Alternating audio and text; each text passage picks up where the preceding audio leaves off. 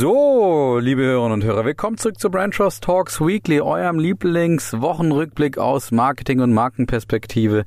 Wir haben, glaube ich, die Kalenderwoche 42, nur noch zehn Wochen zu gehen sagt man, ne? Also nur noch zehn Wochen dieses Jahr. Und bis dahin begleite ich euch auch auf jeden Fall fast noch. Was so um rund um Weihnachten und Silvester alles noch folgt, da kommen wir dann früh genug zu. Jetzt fokussieren wir uns mal auf das, was so die Woche passiert ist. Und ich habe ein echtes Ranking-Special, kann man sagen. Ich habe nämlich rekordverdächtige drei Rankings verarbeitet und mit so ein paar Highlights für euch hier ausgestattet, die ich euch dann gleich vortragen werde. Ich habe auch einen Verlierer dabei und auch einen, ein Fundstück. Allerdings, ja, ist es mit den Rankings heute auf jeden Fall auch so ein bisschen getan. Ah ja, und Facebook ist auch noch dabei mit einer sehr interessanten Veränderung oder zumindest einem interessanten Plan. Dann würde ich sagen, legen wir mal los. Ja, wir starten, wie gesagt, mit dem Ranking-Special. Ich habe nämlich drei Rankings heute dabei, nämlich einmal das Global Best Brand Ranking, wo es ja um die Markenwert-Rankings geht. Dann habe ich ein Nationen-Ranking dabei, also da geht es auch um die Markenwerte der Nationen. Und ich habe ein Drogerie-Marken-Ranking dabei, jeweils auch mit ein paar Highlights. Los geht's mit dem ersten. Ja, wir beginnen mit dem Interbrand Global Best Brand Ranking, auf das ja immer sehnsüchtig jedes Jahr gewartet wird. Interbrand hat schon zum 22. Mal diese Erhebung jetzt vorgenommen, die ja wirklich so einer der Light-Rankings ist in der Markenwelt. Und ich habe mal für euch so die größten Highlights einfach rausgenommen und mal zusammengestellt, die ich euch jetzt mal vorstellen werde. Also insgesamt kann man sagen, es war ein gutes Markenwertjahr, was ja ganz spannend auch zu betrachten war nach der Corona-Krise. Es ist nämlich so, dass die Top 100 Marken, die erhoben werden, einen Gesamtwert von 2,67 Billionen US-Dollar auf sich summieren. Und das ist eine glatte Steigerung von 15 Prozent im Vergleich zum Vorjahr. Und das ist in der Historie des Rankings tatsächlich eine Premiere und zeigt, die Marken haben sich nicht nur erholt, sind also nicht nur auf dem Vor-Corona-Niveau, sondern haben auch nochmal nachgeholt, praktisch nochmal draufgesetzt. Und das stellt eben auch Interbrand fest, dass da wirklich eine deutliche Erholung festzustellen ist. Gewinner und Dominator des Rankings ist einmal mehr Apple, die erneut Erster werden und einen sehr, sehr spannenden Markenwert für sich generieren können. Aber es gibt auch eine Überraschung, nämlich Tesla. Die sind jetzt nicht so überraschend, dass sie im Ranking sind, aber was die Zahlen angeht und ihre Position angeht, ist Ranking definitiv, ist Tesla, sorry, definitiv ein Gewinner in diesjährigen Ranking. Die haben es nämlich geschafft, von Platz, Platz 40 sich auf Platz 14 vorzuarbeiten und haben ein sensationelles Wachstum hingelegt. Und zwar haben sie um satte 184 Prozent zugelegt und eben um in Zahlen 36,2 Milliarden ebenfalls an Wert Wert gewonnen laut Interbrand. Und das ist ebenfalls ein noch nie dagewesenes Wachstum, was im Interbrand-Ranking bisher auftauchte, was jetzt auf Tesla gemünzt ist. Nicht nur Tesla hat allerdings die Möglichkeit genutzt, sich nochmal so nach vorne zu arbeiten. Es ist eben, wie gesagt, auch Apple, die auch nochmal um 26 Prozent zugelegt haben und jetzt bei 408,2 Milliarden US-Dollar an Wert liegen. Und auch andere haben weiter zugelegt, wie zum Beispiel Microsoft mit einem Prozent oder Plus von 27 Prozent oder auch Amazon, die auch 24 Prozent an Wachstum verzeichnen konnten.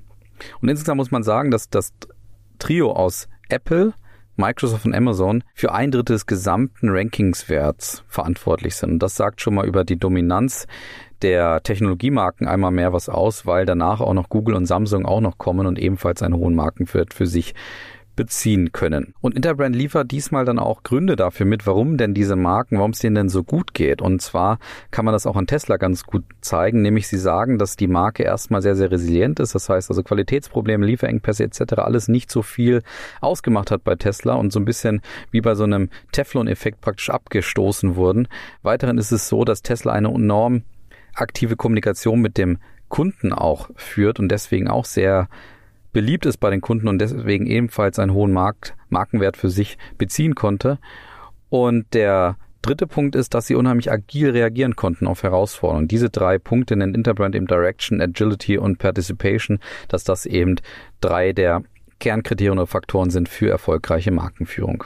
Eine weitere Gewinnerbranche neben der Technologiebranche ist die Automobilbranche, die ebenfalls sehr stark zulegen konnte.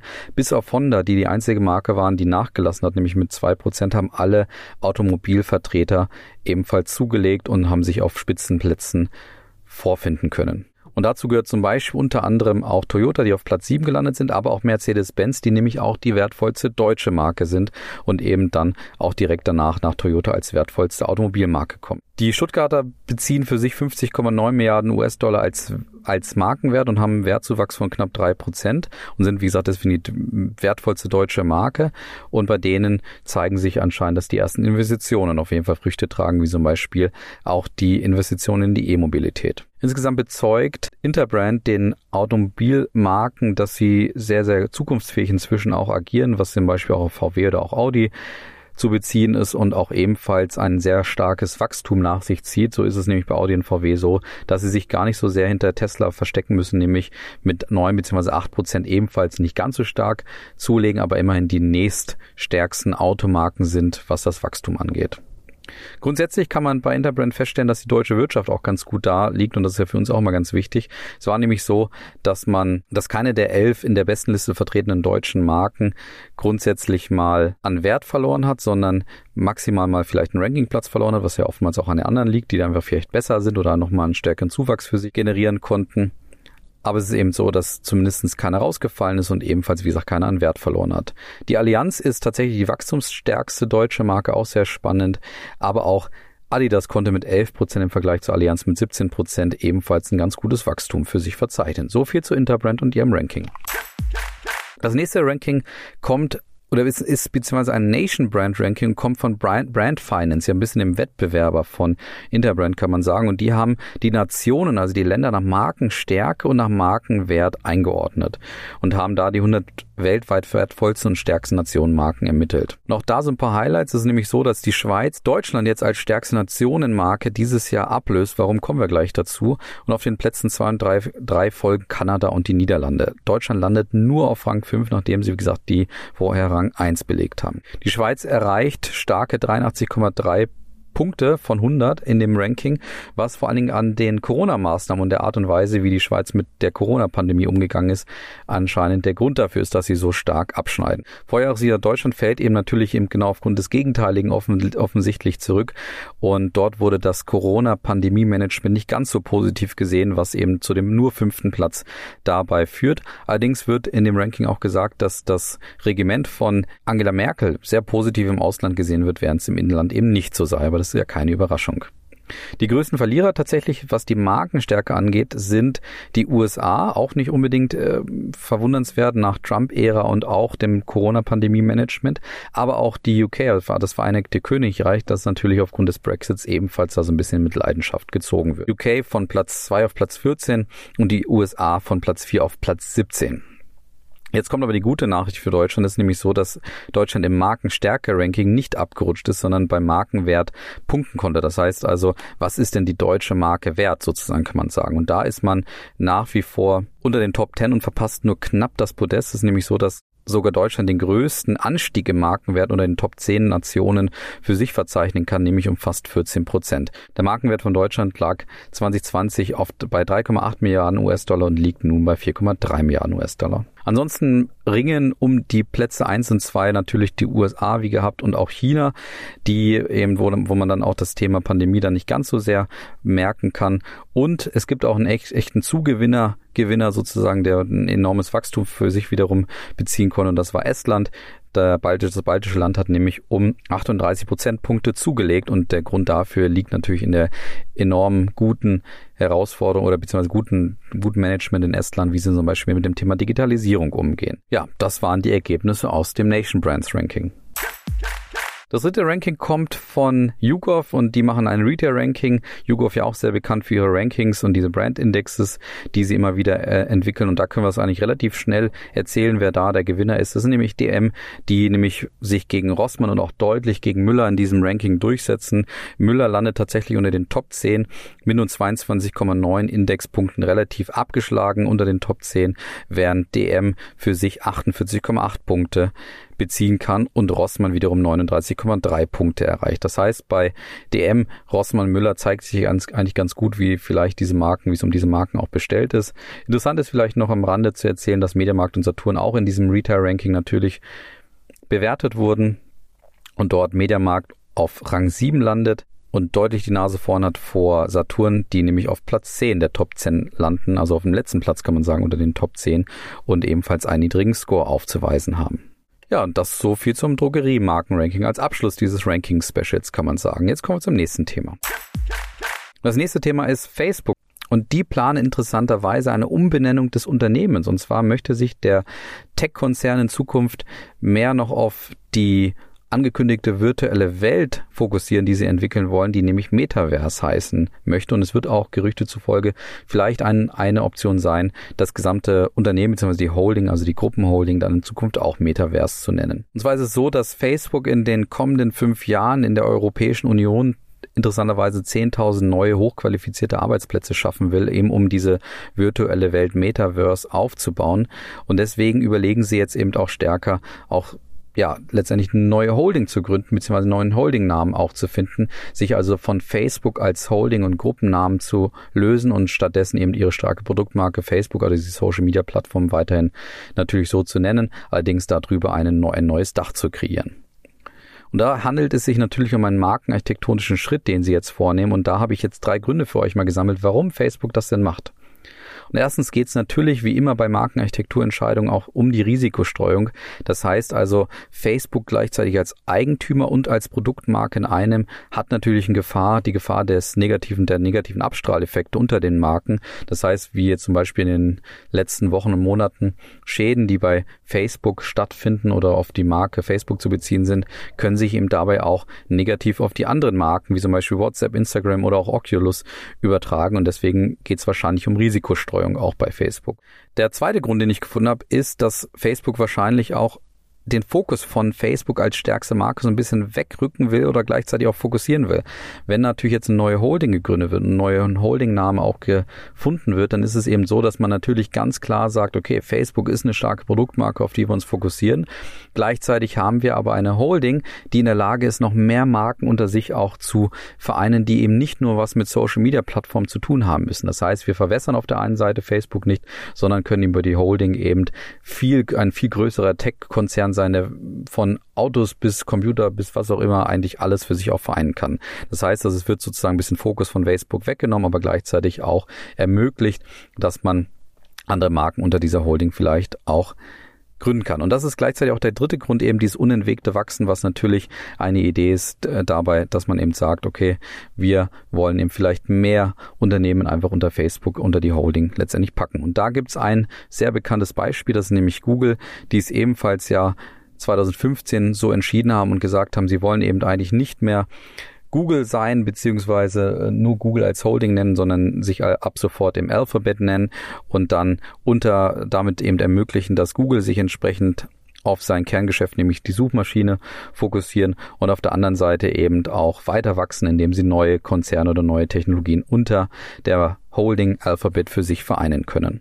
Und ähnliches hat auch zum Beispiel Snapchat gemacht, als sie vor Jahren sich auch in Snap Inc. auf der Holding-Ebene genannt haben und somit ebenfalls einfach Fokus auf Snapchat als Produkt legen konnten, aber gleichzeitig auch schauen konnten, was denn noch dazu kommt letztendlich. Das ist also auch ein ganz interessanter Schritt von Facebook, jetzt eben sich nicht mehr auf der Holding-Ebene vielleicht Facebook zu nennen und dadurch vielleicht weiter zu wachsen, aber gleichzeitig auch der Verwässerung von Facebook entgegenzuwirken. Ja, und kommen wir noch zum Verlierer. Und eigentlich habe ich dann überlegt, ist der oder diejenige Marke, auf die ich gleich komme, schon ein bisschen gleich auch vielleicht Gewinner, aber pass auf, das meine ich eher sarkastisch, zynisch oder vielleicht auch ironisch, irgendeine so Mischung daraus. Ist nämlich so, dass ich mich mal um die Bild und Julian Reichelt ja auch kümmern muss, weil Julian Reichelt ja geschasst wurde als Chefredakteur der Bild-Zeitung. Und Hintergrund ist ja, dass er seine Position ausgenutzt hat, um Beziehungen mit Frauen, die unter ihm in der Hierarchie stehen, dann auch ausgenutzt hat und dort, ja, wie auch immer, irgendwelche Beziehungen hatte, halt am Laufen, äh, am, am Laufen hatte. Und jetzt die Konsequenzen gezogen wurden seitens des Springer Verlags, dass er eben nicht mehr Chefredakteur der Bildzeitung ist. Und warum ich überlegt habe, dass er vielleicht auch ein bisschen Gewinner sein könnte, weil dass sich Julian Reichelt so sehr mit dem identifiziert, was die Bildzeitung tagtäglich auch alles so publiziert und kommuniziert und auch in der Art und Weise, das hätte ich ja gar nicht gedacht. Das ist schon eine richtige Überzeugung, dass er dann sagt, okay, das, worüber wir oftmals berichten, und da geht's ja ganz oft um solche Sachen auch, das versuche ich auch als Kultur in meiner eigenen Firma zu etablieren naja, so viel Identifikation hätte da vielleicht gar nicht sein müssen.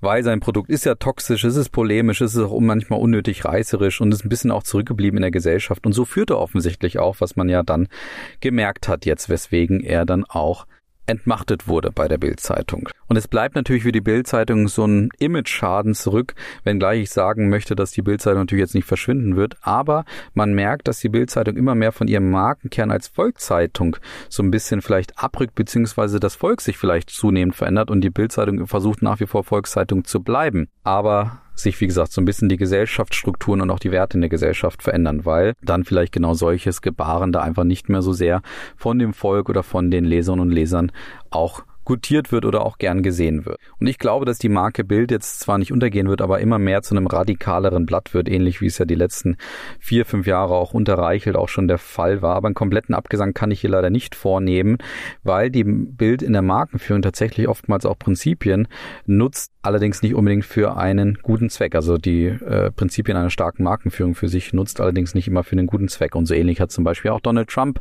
auch gemacht der ebenfalls die Prinzipien starker Marken für sich vereint hat, allerdings, wie gesagt, ebenfalls nicht mit dem zwangsläufig guten Zweck. Und so ähnlich ist es bei der Bildzeitung auch, aber trotzdem dieser leichte Image-Schaden durch die Entmachtung von Johann Reichelt ist ein Grund, warum die Bildzeitung aus meiner Sicht Verlierer diese Woche bei uns ist.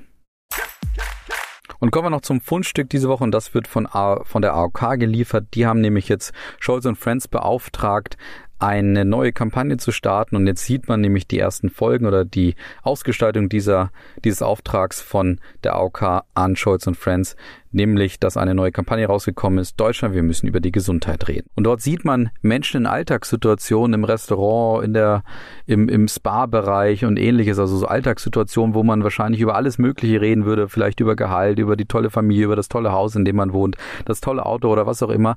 Allerdings die Darstellerinnen und Darsteller viel mehr darüber reden, über Sachen, die man, über die man vielleicht nicht so oft redet, von der Prostata-Untersuchung bis zur Darmuntersuchung, bis zur Krebsvorsorge oder den Operationen, die vielleicht auch anstehen. Und damit möchte die AOK dafür werben, dass eben solche Tabuthemen, vermeintliche Tabuthemen vielleicht auch mehr den Weg in unsere Gesellschaft finden und damit auch sich mehr um die Vorsorge und Prävention auch gekümmert wird. Und das folgt den enormen Investitionen, die die AOK in den letzten Jahren eben dann auch vorgenommen hat, um diese Marke auch weiterhin stark aufzustellen, nämlich von, dass die AOK nunmehr eben die Gesundheitskasse in Deutschland heißt zum Beispiel, aber auch viele weitere Investitionen, wie zum Beispiel auch in das Logo, was ja vor zwei, drei Wochen vorgestellt wurde, wo jetzt der Baum, der bekannte AOK-Baum jetzt eben Teil des Logos ist und nicht mehr an der Seite des Logos steht unter anderem.